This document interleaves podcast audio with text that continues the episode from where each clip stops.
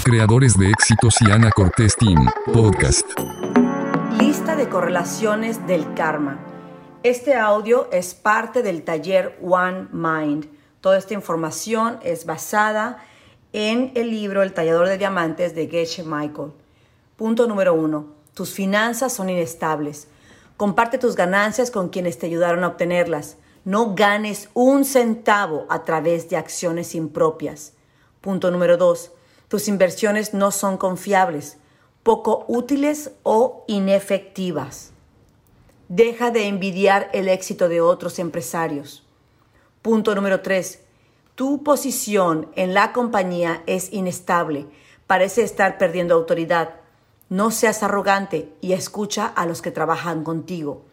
Punto número cuatro te encuentras inhabilitado para disfrutar las cosas por las que tanto has trabajado.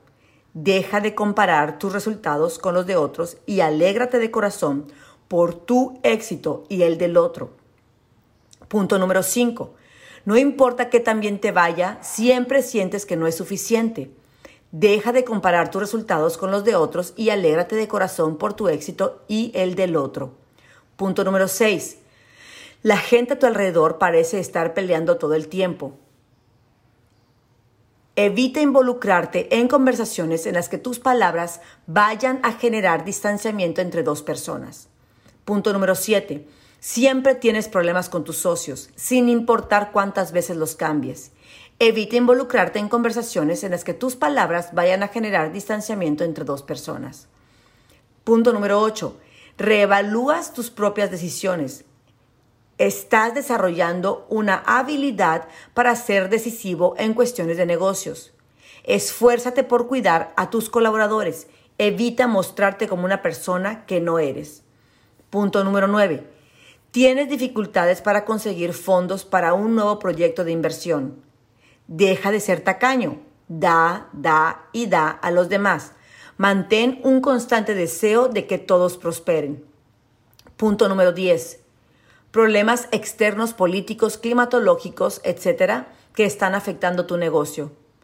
Sé muy cuidadoso en cumplir tus, tus promesas. Punto número 11. Se te dificulta concentrarte y mantener la mente enfocada cuando te enfrentas a situaciones o decisiones retadoras. Relájate y piensa honestamente si tus prioridades diarias están alineadas con tus prioridades en la vida. Punto número 12. No puedes retener en la mente conceptos, ideas o procesos grandes o complejos. Busca entender las cosas verdaderamente importantes de la vida. ¿De dónde viene todo?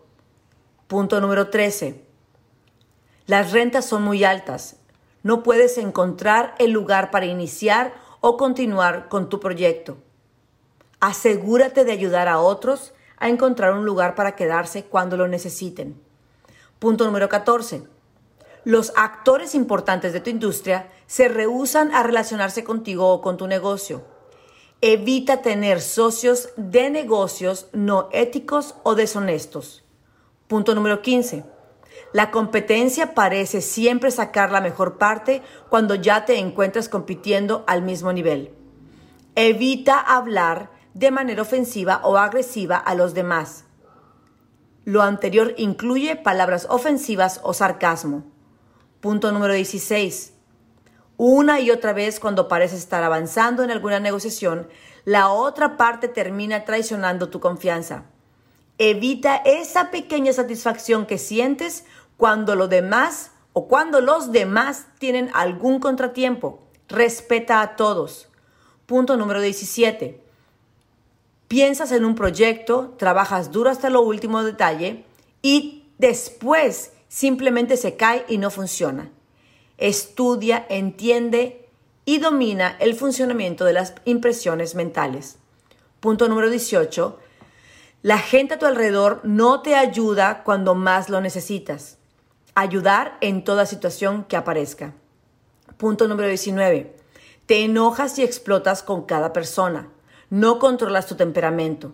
Evita sentir ese ligero placer por el problema de los demás, especialmente en las personas que nos desagradan. Punto número 20.